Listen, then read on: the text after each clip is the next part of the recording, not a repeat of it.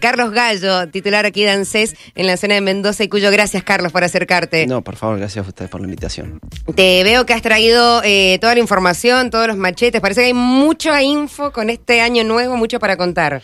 Sí, sí, sí, siempre, siempre es un organismo muy importante, ¿no? Yo Totalmente. digo nosotros tenemos un, eh, un millón de, perdón, dos millones de habitantes aproximadamente en la provincia de Mendoza y entre jubilaciones, pensiones, asignación familiar y universal nosotros ya tenemos 800.000 mendocinos y mendocinas.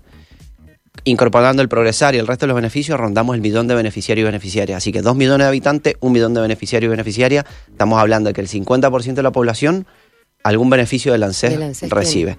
Así que estamos hablando de un organismo, eh, bueno, un organismo que a mí me toca conducir orgullosamente, así que además soy trabajador ¿Y cuánto llevas además? Eh, y estuve en el 2015, lo que pasa es que al principio de la gestión del gobierno anterior me despidieron, después tuve una reincorporación a mediados del 2016, pero bueno, ya llevo ocho años, digamos, ¿no? Con una interrupción de algunos meses, pero ocho años en el organismo porque soy trabajador además del organismo, así que orgullosamente conduciendo eh, en la región eh, un, un organismo con un desarrollo territorial. Cuando hablamos, incluso sucede, ¿no? Cuando se implementan un montón de programas, eh, siempre aparece el ANSES, por ahí incluso programas que no tienen nada que ver con la seguridad social, pero bueno, el desarrollo territorial que tiene, la cantidad de oficinas, si uno va a Malargüe, por ejemplo, les cuesta encontrar alguna otra oficina del Estado, pero una oficina del ANSES hay. Del ANSES siempre hay. Entonces, bueno, estamos trabajando igual para para incorporar más oficinas en nuestra provincia también, ¿no? ¿Qué es lo que más te consulta la gente? Porque vos lo decías, hay tantos planes eh, y hay tantos beneficiarios de todo tipo, eh, de distintas asignaciones, de estudiantes, de trabajadores, de jubilados, digo, eh, es un grupo tan variado quien recibe quizás algún beneficio de ANSES, pero ¿qué es el grupo que más consulta o el tema que más te consultan? Bueno, es por, es por, por épocas, ¿no? Cuando lleguemos a marzo va a ser progresar, cuando lleguemos a marzo, abril va a ser progresar, Hoy en día estamos con una problemática que, bueno, que es de público conocimiento y, se ha difundido mucho por los medios de comunicación, porque realmente yo entiendo que es muy importante, que es el plan de pago de deuda previsional, esta nueva moratoria. Eh, ¿Por qué digo que es la consulta? Y porque la mayoría de los jubilados que hoy en día, desde el primero de enero al día de hoy, y los próximos días será igual, lamentablemente, la gran mayoría de los jubilados, de las personas con intenciones de jubilarse con la edad jubilatoria que llegan a las oficinas, no lo pueden hacer porque venció la moratoria del año 2014 en el 31 de diciembre. Sí. Y este plan de pago de deuda previsional, eh, que es como una nueva moratoria. Eh, ¿En qué situación está ahora? Es, un proyecto de ley de la senadora nacional Anabel Fernández Agasti que entró a principios del año pasado, que se aprobó a mediados del año pasado en la Cámara de Senadores, tiene media sanción y en diciembre fue cuando se intentó tratar en la Cámara de Diputados de la Nación y fue cuando Juntos por el Cambio no dio quórum en, ese, en, ese, en esa sesión.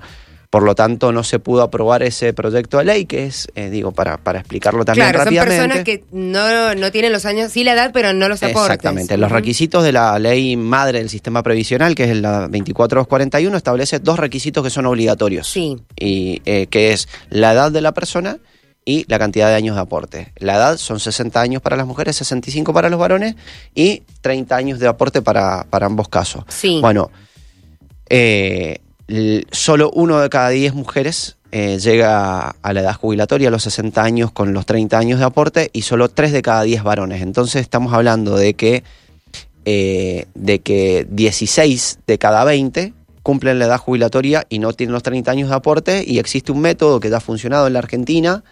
Eh, digamos, tenemos dos experiencias muy virtuosas que son la moratoria del año 2004, que se implementó en el año 2005 durante el gobierno de Néstor Kirchner, y la del año 2014 durante el gobierno de Cristina Fernández de Kirchner, que es lo que se decía eh, jubilación de ama de casa, digamos, ¿no? Las moratorias previsionales.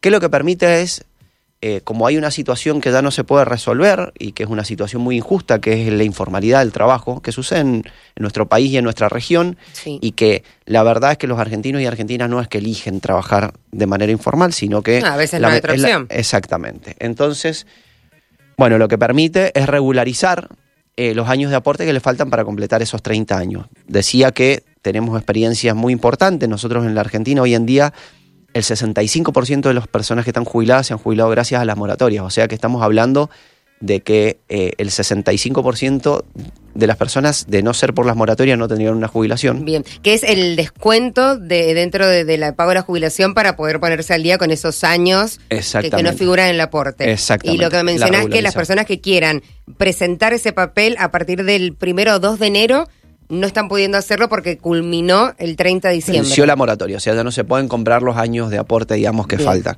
Sí se podría hacer, eh, en el caso que se hubiera aprobado el plan de pago de deuda previsional, que es una nueva moratoria, eh, a fines del año pasado, pero bueno, vamos a ser optimistas porque... eh, Para ver si hay novedades pronto. Claro, porque entró dentro de los proyectos de ley que se van a trabajar dentro de las sesiones extraordinarias, así que bueno, esperemos que el Congreso de la Nación, eh, lo- eh, que la Cámara de Diputados, perdón, sesione. Yo he hablado con la diputada, la presidenta de la Comisión de Pre- Previsión y Seguridad Social, es una mendocina, que es Marisuceda. Mari Suceda. Exactamente, así que he estado en comunicación con ella, me dijo que están expectantes tratando de eh, ponerse de acuerdo para tratarlo en las próximas semanas. Esperemos que así sea, esperemos que se trate, esperemos que den quórum la oposición y esperemos que se apruebe, Hay porque son número- 40.000 mendocinos y mendocinas. Exactamente, eso te iba a preguntar, que, que están en esa situación esperando. Son 40.000, digo, y, y cuando vos me preguntabas cuáles son las problemáticas, yo te digo que es esa hoy en día porque es la que nos encontramos y la que, eh, digo, el reclamo generalizado, ¿no? Es las personas que quieren acceder a este derecho eh, a la jubilación y, bueno, lo decíamos recién también, Erika, ¿no? Dificultad en el mercado laboral, mucho más aún para un adulto mayor.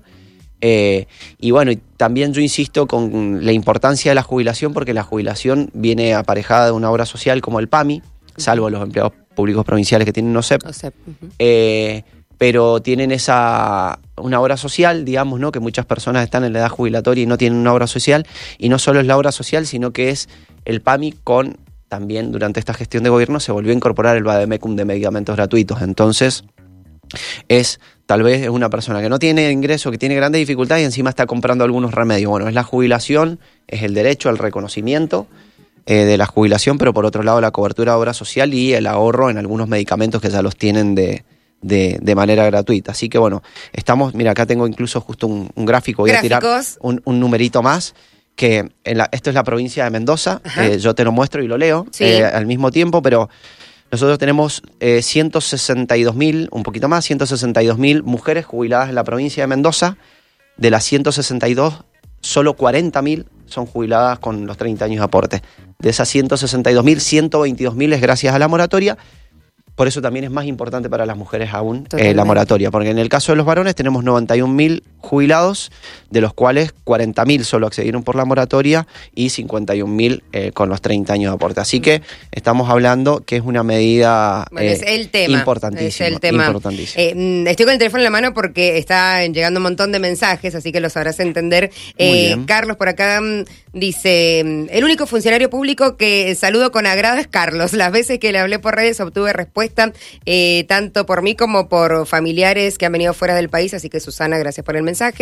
Ariel dice, Eri, buenas, eh, buen día. He visto muy seguido que la gente prefiere trabajar en negro porque reciben mejores ingresos. En el agro tienen muchos problemas porque no hay gente, ya que los productores necesitan tener la gente en blanco, pero la gente no lo quiere. ¿Opinás que, que, que es bueno, eh, ese- este tema es un tema interesante porque eh, con el tema del agro, principalmente yendo al, al- al planteo puntual ese, ¿no? Eh, existía hace, un- hace algunos años el problema del pago de las asignaciones universales y las asignaciones familiares. Nosotros tenemos dos sistemas en Argentina. Quien tiene un trabajo registrado siempre existió, cobra la asignación familiar, digamos, ¿no? Sí, eh, el Estado le paga un plus por cada uno de los hijos. Una medida importantísima, yo creo que una de las más revolucionarias de las últimas décadas en ¿Es un términos de seguridad social. o- No, no, es un monto, es, ¿Es un, un monto, monto? que se va actualizando en base Bien. a la, a la ley de movilidad jubilatoria. Hoy supera apenas supera los 10 mil pesos por hijo. Una medida muy re- reparatoria, muy importante, revolucionaria, que creo que ya, digamos, hay hasta consenso social de que es importantísimo, que es la asignación universal por hijo. Viene a igualar los niños y las niñas de Argentina. O sea, no importa si tu papá tiene trabajo registrado o no registrado, igual el Estado va a pagar. Bien. incluso era hasta injusto, digamos, ¿no? Un niño de Argentina que tenía a su padre, que tenía un trabajo registrado y demás, el Estado le daba plata y al niño que tenía un padre una- y una madre que no tenían un trabajo registrado o traba- trabajaban, digamos, pero, pero no en la formalidad, claro. no se le pagaba. Bueno, yendo al foco de la, de la cuestión, hoy en día un trabajador rural eh, que ingresa, eh, que ingresa al- al- a trabajar, eh, esa madre que hoy cobra la asignación universal por hijo automáticamente pasa a cobrar la asignación familiar, que en su monto máximo es el mismo que la asignación universal por hijo. Así que hoy en día el problema que tenemos yo entiendo que es principalmente comunicacional. Es que llegue este mensaje a los trabajadores y las trabajadoras que no lo van a perder. Antes había incluso demora entre que dejaban de cobrar la asignación y pasaban a cobrar la asignación familiar. Ahora el traspaso es automático. Entonces, digo, yo creo, quiero hacer foco en dos cuestiones acá. Eh, porque si no también, digo, no quiero caer en, en, el estigma de los de, quienes no quieren trabajar. Yo creo que, bueno, esto está solucionado por parte de ANSES, el pago de la asignación y el traspaso de la asignación familiar y universal. Y bueno, después hay que saber también tener en cuenta que los trabajos tienen que ser trabajos dignos y bien pagos, digamos, ¿no? Totalmente. Eh, entonces, digo, yo creo que si hay buena voluntad del, de los empleadores, digamos, ¿no? De pagar, de pagar un buen salario para una persona que hace un esfuerzo tremendo por cosechar, por ejemplo, el radio del sol y demás. Eh, y por otro lado, desde el Estado, nosotros tomamos esta postura, que podemos tener muchos errores, digamos, pueden haber fallas. En este caso es un tema ya solucionado. Eh, me parece que, que vamos a ir encontrando las soluciones eh, a, estos problemas. Es algo que vuelvo a repetir, creo que hoy en día el, problema lo tenemos en la comunicación. Esto de que el traspaso, lo hemos trabajado eh, con las cámaras, eh, lo hemos trabajado con los sindicatos de, trabajadores de fruta y hortalizas, con SOEVA, que es de viñateros. Hemos, trabajado, hemos tratado con las cámaras de empresario de comunicarlo, de tratar de transmitir este mensaje, pero el problema, entendemos porque lo hemos hablado hasta con empresarios, con los propios empresarios, es que más allá de que nosotros se lo digamos, el empresario se lo transmite al trabajador que quiere contratar y este trabajador no le cree que se le va a traspasar automáticamente la asignación familiar universal a la familiar. Así que, bueno, esperemos estar ayudando con esta entrevista incluso un poquito, pero es un trabajo que tenemos que seguir, sí, que tenemos que seguir desarrollando. Tengo una lista de temas interminables. Mira, cuando veo que se asoma Pablo Segura y mira por la ventana a ver si lo encontraron o no encontraba Augusto Aureli. Ya vamos a hablar de esa relación ahí. Eh, Carlos, eh, para lo último que te consulto, tema jubilación, tiene que ver con el trámite de fe de vida. ¿Qué tan eh, complicado o, si hay alguna manera de, si hay planes, digo, de simplificarlo, cómo es que se sigue dando la fe de vida en, los jubilados? Porque leí que había ciertos bancos que ya no van a dejar de pedirla, no sé cómo es la situación en Mendoza. Bueno, sí, fue un tema, fue un tema eh, muy importante, principalmente durante la cuarentena, durante digamos. La pandemia, claro. Digo, en la cuarentena más estricta fue cuando se eliminó la fe de vida por parte del ANSES. Tengamos en cuenta primero agregar, eh, partir porque está bueno subjetivizar y, explicar cómo son las cosas. Es importante, la, o era importante la fe de vida, ¿por qué? Porque hay un beneficio de la seguridad social a una jubilación que muchas veces incluso tiene un apoderado.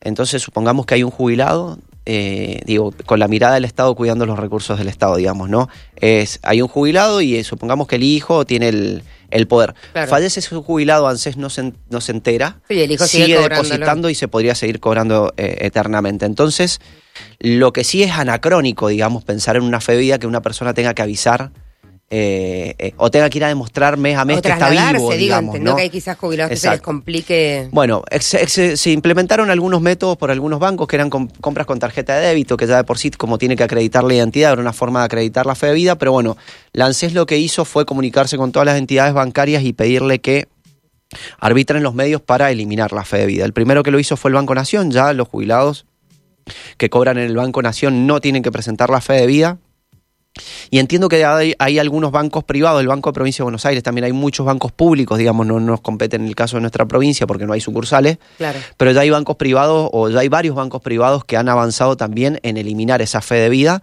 Eh, el otro banco que, digo, si no me equivoco y no quiero cometer errores, pero el Banco Superville creo que ya la eliminó si no estaba por eliminarlo. Y otro hubo otro. Hacía con la aplicación.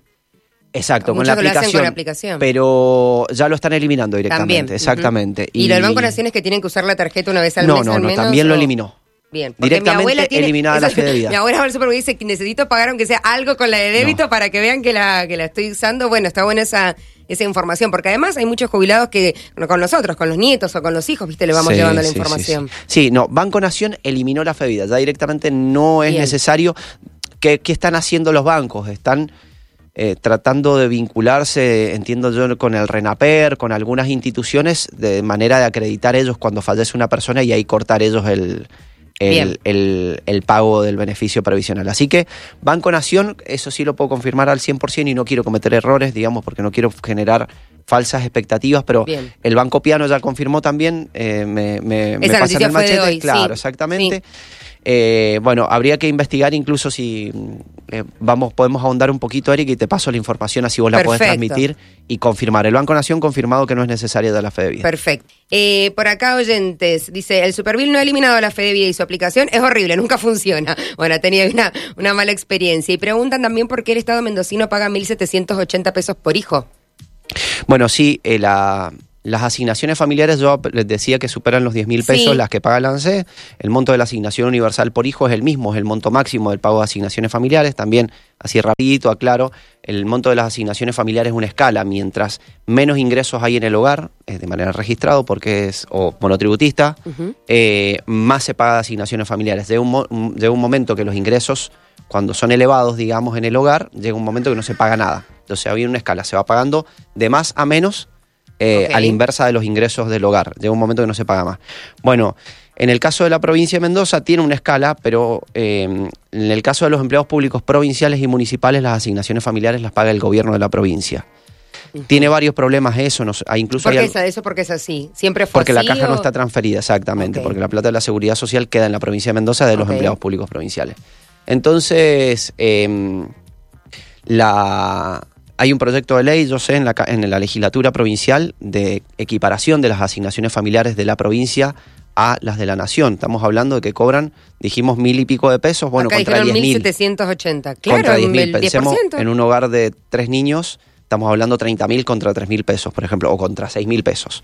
Bueno, hay un proyecto de ley, nosotros entendemos que las, asignaciones familiares provinciales deberían equipararse, es muy injusto. Digo, todos los niños y niñas, cuando hablamos de la igualdad en las niñeces, digo, el, hijo de un, empleado público provincial, de una docente, supongamos, es igual que el hijo de un empleado, tal vez de acá de este medio, o, de, del café de la esquina, o de la zapatería de la vuelta, o lo que fuera. Entonces, eh, son montos muy dispares, pero tiene otra problemática además que es el eh, que las asignaciones universales y familiares se actualizan con la ley de movilidad jubilatoria. Cuatro veces al año, en marzo, junio, septiembre y diciembre, aumentan las jubilaciones. Con la misma fórmula que aumenta las jubilaciones, aumentan las asignaciones. Son patrones establecidos por una ley que aprobó el Congreso de la Nación. Bueno, en el caso de la provincia, no solo que son montos muy inferiores, sino que también dependen de la decisión del gobernador de la provincia de firmar un decreto para dar un aumento con el porcentaje que él quiere. El último aumento fue un 100%, si no me equivoco, pero siguen estando en esos montos, digamos, ¿no? Eh, el proyecto de ley, eh, si no me equivoco, es de la diputada Natalia Vicencio, el que está en la legislatura y es muy interesante, además porque es criterioso, porque establece un proceso de aumento según las asignaciones, dándole prioridad a la asignación por hijo con discapacidad, pero que sea progresivo hasta que de un momento que se equiparen las asignaciones familiares de los empleados. Pero es importante porque yo por ahí digo esto de los 10 mil pesos y a mí me dicen es mentira, estás mintiendo porque no cobro 10 mil pesos, cobro mil. Bueno, importante aclarar que nosotros le pagamos las asignaciones familiares a los monotributistas, a los empleados públicos nacionales y a todos los empleados privados de la provincia de Mendoza. Perfecto, clarísimo. Eh, por acá, sistema de turnos. ¿Cuándo hay que sacar turno por la web? ¿Cuándo hay que ir eh, personalmente a alguna de las oficinas que a veces en la mañana vemos que se arman eh, colas interesantes, pero hay muchos trámites que hay que sacar turno previamente? Bueno, está bueno por ahí ingresar en la web cuando, cuando vayan a hacer el trámite, porque hay trámites ya, por ejemplo, la libreta de la asignación universal por hijo, desde hace algunos meses se implementó que es de manera espontánea, no hace falta sacar turno. Incluso si intentan sacar un turno para presentar la libreta, no van a encontrar más la opción. Entonces eso es ir a hacer la fila y presentar es un trámite rápido. Lo mismo con la presentación de la escolaridad, si tienen que hacer un poder, apoderar a una persona, un jubilado también puede hacerlo sin turno, pero hay trámites que son obligatoriamente con turno como jubilarse. Son trámites que llevan un poco más de tiempo, entonces las jubilaciones y las pensiones son con turno, eh, pueden verlo en la web del ANSES, pueden sacarlo. Em, yo em, agrego una medida que se implementó también hace un tiempo que se llama Feliz Cumpleaños, que es que la persona cuando cumple la edad jubilatoria puede ir sin turno a la oficina de ANSES. Ah, si es un día feriado. Empieza mi cumpleaños haciendo el trámite. Bien, bueno, pues está bueno, es sin turno. Es un buen regalo. Y si es feriado o, fin, de, semana, el siguiente día Exactamente, pueden hacerlo. Así que esto también importante que lo tengan en cuenta. Pero bueno, también podríamos, yo tengo acá un informe de gestión del año 2022 y podríamos eh, mirar algunos números. No, no importa, no es el caso hacer el análisis, pero sí poder decir que Hemos mejorado muchísimo los horizontes de turno. Cuando asumimos la gestión para conseguir un turno para una jubilación había que esperar dos meses, por lo menos. ¿y ahora qué tiempo de espera tenemos? Aprox. Hasta, hasta noviembre teníamos el promedio de la provincia, era 16 días, digamos, el Ah, horizonte de bueno, turno. bien, bien, Así unas que dos bueno, claro. lo mismo podríamos también hablar de cuánto demora en resolverse una jubilación desde que se inicia hasta que se termina. Todos los procesos jubilatorios son distintos, no se puede dar un tiempo, pero sí podemos hablar de promedio, que también los tiempos promedio de resolución han mejorado eh, notablemente. Así que, así que bueno, re- volviendo a lo de los turnos, eh, la recomendación por ahí es entrar a la web para saber eh, porque también intentan sacar turno Sí, para se puede libreta resolver y por me la web, escriben claro. por- y me escriben no consigo turno para libreta no es porque es espontáneo anda a cualquier oficina ANSES o a cualquier operativo y lo puedes hacer sin Ok, turno Así que- perfecto. Tema eh, descuentos en supermercados y lo que alcancé a ver, saber si rige para Mendoza también con la tarjeta SUBE, cómo estaría funcionando allí esa combination. Bueno, tarjeta sube particularmente, estamos, eh, eh, hay un 55% de descuento para los beneficiarios de la seguridad social, estamos terminando de eh, afinar las cuestiones para implementarlo en la provincia de Mendoza, en Capital, por ejemplo, en Capital Federal, en Cava, ya está, ya está funcionando, así Bien. que apenas lo tengamos eh, definido, es muy importante, porque estamos hablando de un 55% de ¿Pero qué sería? ¿Comprando el de plástico en los pasajes o se dónde sería el vincula, descuento? se vincula la tarjeta SUBE a la- al beneficio de la seguridad social del ANSES. Sí. Eh, digamos, obviamente que el Ministerio de Transporte tiene una base, la base de datos del ANSES, digamos, y de los beneficiarios y beneficiarias, cuando detecta que esa tarjeta SUBE, que está vinculada a una persona, X, Sí. y que esa persona X cobra el beneficio de la seguridad social, se le hace un 55% de descuento ¿En en, el pasaje? en cada pasaje, sí. Wow. Importantísimo. Sí. Así que Este, dato es importante. Es ¿Y ahí importante. ¿Cuándo se aplicará en Mendoza? estamos, Prox. estamos terminando ahí de afinar. Yo creo que ya en los próximos días vamos a tener la, la confirmación y las novedades. Bien. Así que lo vamos a estar informando. Y con respecto al programa de Y beneficio. perdón, perdón, la Sí. última, eh, lo del descuento del 55% para quienes ya tengan algún abono de, de, de- de alumno, digo, de- en las escuelas también se aplicaría. Bueno, estamos, ¿O es lo que están estamos terminando? exactamente, estamos terminando de definir eso. Yo Manda en- su en los mensajito días- cuando esté listo, ahí con. Augusto, y nosotros vamos, acá lo, vamos a transmitir la información. pasamos en limpio. Sí, porque es importantísima. Sí. Vuelvo a repetir, un millón de beneficiarios en la provincia de Mendoza, estamos hablando de un número elevado. Exacto. Y en el mismo sentido, que también es importante comunicarlo porque entendemos que todavía eh, se utiliza, pero se podría utilizar mucho más, que es el programa de beneficios del ANSES. Eh, es un programa que ya tiene muchos años y que nosotros lo estamos trabajando para incorporar comercios más pequeños y medianos, digamos, ¿no? Cuando se implementó durante el gobierno anterior era solo para grandes cadenas. Bien. Nosotros estamos tratando de incorporar a pequeños y medianos comerciantes, que sabemos, bueno, que son quienes eh, generan mayor cantidad de puestos de trabajo, reinvierten localmente y demás, sin dejar afuera a, la- a las grandes cadenas, porque también entendemos que para un beneficiario ir a una gran cadena también puede ser importante. Pero el programa de beneficio lo que establece es un 10% de descuento en los comercios adheridos para todos los beneficiarios del ANSES. Cualquier persona que cobra algo del ANSES utilizando esa tarjeta de débito en la cual nosotros le depositamos, puede ir a los comercios adheridos y obtener los descuentos. El general es 10% de descuento los días lunes en los comercios adheridos, eh, pero eh, tenemos eh, otros comercios, principalmente algunas cadenas de, de supermercados de electrodomésticos, que ofrecen un porcentaje distinto, más elevado, del 15 o del 20%, y que además del lunes lo, lo hacen lunes, martes o miércoles. Así Bien. que, bueno, un programa que es descuento para todos los beneficiarios y beneficiarias de ANSES que cobran cualquier cosa, progresar, asignación, jubilación. Entonces es recomendarle ingresar en la web del ANSES, está el programa de beneficios.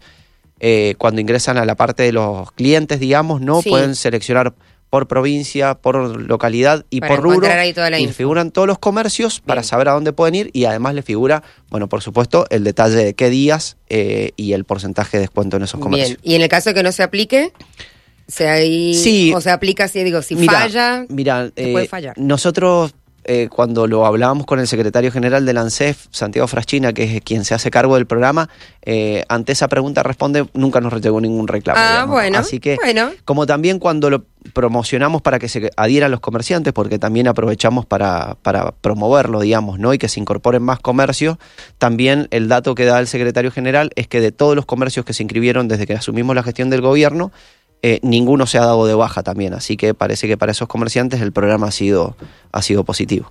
Me quedan los últimos dos minutos por si hay alguna información importante, aprovechando a todos los oyentes que tenemos en toda la provincia, que nos están escuchando en el Valle de Uco, en Malargo, en San Rafael, en Alvear. Eh, ¿Alguna información importante que, tengamos que saber, Carlos? Bueno, eh, la recomendación de seguir, nosotros lo subimos a las redes sociales, eh, a, mis redes sociales, los operativos, principalmente si hablamos de los distritos más alejados, digamos, lo hemos hecho en los tres años que llevamos de gestión con alguna pequeña interrupción de la cuarentena, pero fue lo primero que sacamos a la calle, que fue la unidad de atención móvil, que vamos a los distritos más alejados de, nuestra provincia, así que seguirlos para poder hacer los trámites en esa, en esa combi y aprovechar, nosotros también hemos tenido los operativos de ANSES Verano, estos operativos se hacían eh, tienen muchísimos años en ANSES, pero solo se hacían en la costa atlántica, algo bastante injusto, digamos, ¿no? Eh, para los que reclamamos federalismo principalmente. Ah, para los que estamos en el verano acá, aparte. Exactamente. bueno, el operativo ANSES Verano se federalizó y se hace en todo el país.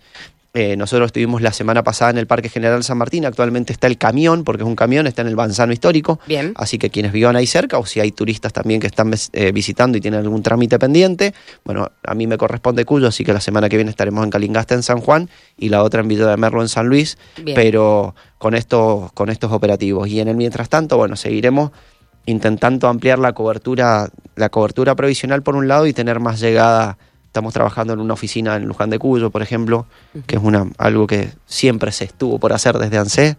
Eh, lo hemos concretado, firmamos un convenio con el intendente, incluso que ha cedido el terreno sí, ¿en qué municipio. Está a dos cuadras de la plaza principal. Bueno. Eh, de, sí, sí, está en un punto muy interesante. Exactamente. Se ha construido una zona, zona, que se ha construido una comisaría ahora y creo que se va a poner el registro de, conducir de Luján de Cuyo. Eh, Así que bueno, vamos a seguir trabajando para, para incorporar oficinas en los lugares en los cuales todavía tenemos pendiente y tratando de complementarlo con esta combi, digamos, de la unidad de atención móvil para seguir sosteniendo nuestros operativos en Ranquil Norte, en Balargüe, que por ejemplo hacemos en Bardas Blancas, en Balargüe o en Uspallata, digamos también, bueno, en distintos puntos de la provincia en donde llegamos. No tienen esos vecinos, esos mendocinos y mendocinas, no tienen una oficina cerca, pero bueno, tratamos de acercarnos con esta combi. Carlos, gracias por haber venido. No, por favor, gracias a ustedes.